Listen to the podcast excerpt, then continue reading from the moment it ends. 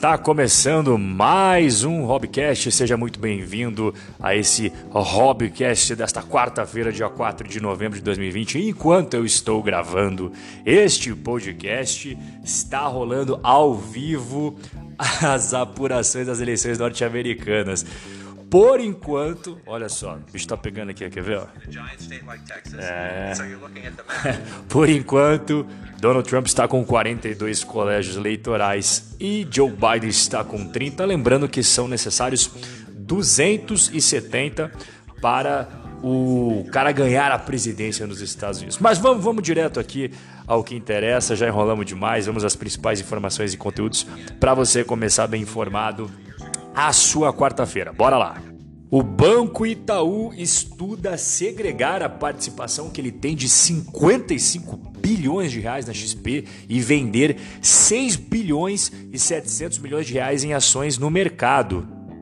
Pois é, informação super recente, inclusive o Itaú anunciou nesta é, terça-feira, dia 3 de novembro, que está em estágio avançado de análise o plano de segregar a maior parte do investimento que ele tem na XP, que hoje é de 41% do capital total da corretora, em uma nova companhia. E ao mesmo tempo, o Itaú venderia também em uma oferta pública a fatia restante de 5% da, na plataforma para fazer dinheiro. É, é uma coisa que realmente eu acredito que deve ter pegado muita gente de surpresa, né? Ainda mais pelo fato do próprio Itaú ter dito que está em estágio avançado de análise. Vamos colocar em números aqui para você entender. Hoje a XP tem valor de mercado de 23 bilhões de dólares, ok? Então isso significa que a participação de 46% do Banco Itaú vale 10 bilhões e 700 milhões de dólares, beleza? Ou seja, se a gente pegar o câmbio de hoje, dá 62 bilhões de reais. Esses 62 bilhões de reais equivalem a 27% do valor de mercado do Itaú hoje, tá? Que se você somar todo o valor de mercado do Itaú hoje dá 226 bilhões de reais.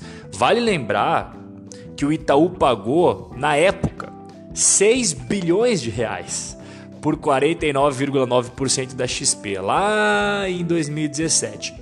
E essa participação dele acabou sendo um pouquinho diluída porque houve a abertura de capital na Nasdaq, né? Mas de qualquer forma, o investimento de Itaú na XP já se multiplicou por 10 vezes. Bom, o Itaú ele vai fazer a sua teleconferência com analistas e, e o pessoal do mercado nesta quarta-feira, dia 4 de novembro. Então, no momento que eu estou gravando esse Rubicast aqui, uh, ainda não tem maiores informações, mas com certeza quando eles fizerem essa teleconferência com os investidores, eu vou trazer mais informações, porque isso realmente é uma coisa bem importante, né? PMI! Se você acompanha o Hobbycast, você já deve saber o que é PMI. Já falei umas 3, 4, 5 vezes, né? Então, para quem está chegando agora rapidamente, PMI, toda vez que o número está acima de 50, significa expansão, tá? E abaixo de 50 significa retração. E para a alegria de toda a nação brasileira, o PMI da indústria brasileira alcançou uma marca inédita na pesquisa que iniciou lá em 2006, chegou a 66.7 em outubro sendo que tinha sido de 64,9 em setembro. Pois é, que legal, né? Lembrando mais uma vez, acima de 50, expansão da atividade. Então, números muito bons aí do Brasil em relação ao PMI. É, mas assim, essa notícia é muito boa, é muito boa, fico feliz realmente de ver o Brasil trazendo números como esse, mas tem algo que eu venho batendo faz tempo que é a questão fiscal e por conta desse cenário fiscal, o dólar fechou mais uma vez em alta, chegou a 5,76. Ah, Rob, mas isso daí é por causa das eleições norte-americanas, o Biden, o Trump, tá? Né? Cara, hum, talvez um pouco, mas o principal foco de preocupação é passar longe de ser Biden e Trump em relação ao cenário brasileiro. É o cenário fiscal, tá? É por isso que o dólar mais uma vez subiu né? nessa terça-feira, fechou a 5,76 e E é importante que você tenha em mente que a gente já vem de uma desvalorização já faz um bom tempo, tá? Não é de agora, não é, não é só no período das eleições norte-americanas, não, faz tempo. E até o mercado ficou um pouco uh, com a anteninha ligada, porque o presidente da Câmara dos Deputados, o Rodrigo Maia, falou na segunda-feira, como estava tudo fechado, era feriado, não acabou impactando, foi impactar na terça, né? Que ele está preocupado. Essas foram as palavras do presidente da Câmara. Preocupado e pessimista com o calendário desorganizado do governo para as pautas que deveriam ser votadas e ainda não foram. Então, pô, se o presidente da Câmara está falando isso, né, cara? E ele tá lá, tá vendo dia a dia. Ele falou isso numa live do Valor Econômico que, que aconteceu aí na segunda-feira. E o, o, o, a preocupação maior, eu venho batendo nisso, você tem, como investidor tem que se atentar, são do, duas coisas, déficit e dívida. Déficit e dívida. Se você se atentar a esses dois indicadores, é, você já está à frente aí de 99% dos investidores que não se atentam a isso. Moradores de Nova York e Londres saem das regiões mais caras e vão morar nas regiões mais baratas. Olha, eu já venho falando sobre isso há algum tempo, tá? Ai, Rob, você é o guru que sabe tudo. Não, não, não, não tô prevendo futuro nada, mas eu falei que poderia existir uma migração. Por quê? Porque várias pessoas perceberam que não precisam morar perto das grandes cidades. Algumas empresas também perceberam que não precisa todo mundo trabalhando todos os dias no escritório. Pode ficar um pouco em home office, pode um pouco no escritório. Enfim, sem essa necessidade, sem essa urgência da pessoa estar tá ali no dia a dia, ela começou a pensar: cara, eu não preciso mais morar num apartamento minúsculo e caro. Eu posso morar numa região um pouco mais afastada, com maior espaço e mais barato. E é isso que vem acontecendo em Manhattan, por exemplo. Manhattan, nós temos ali a cidade de Nova York, né? A ilha de Manhattan, ela é muito cara. E a parte sul da ilha de Manhattan é muito cara. Tá? É, só para você ter uma ideia, é, ali tem mais escritórios, tem coisas residenciais também. Só que só em relação a escritórios, uh, os negócios nessa região sul de Manhattan caiu 30%. E se você ir um pouquinho ali mais para baixo, Connecticut, aumentou em 40%. Tá? Connecticut é muito mais barato que Manhattan.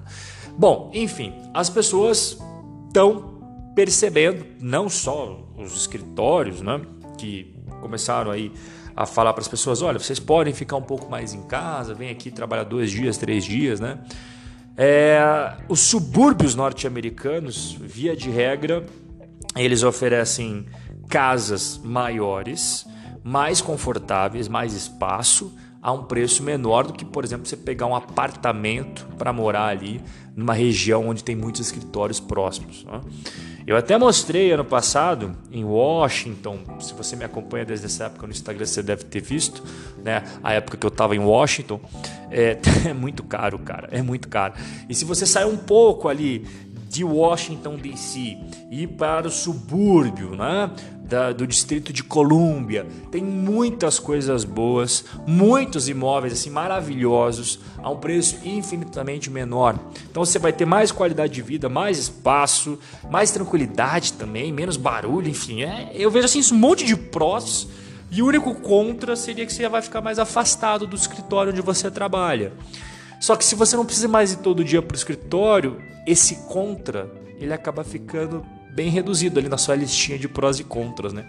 Várias pessoas começaram a fazer isso, começaram a se mudar. Agora, vai ser assim?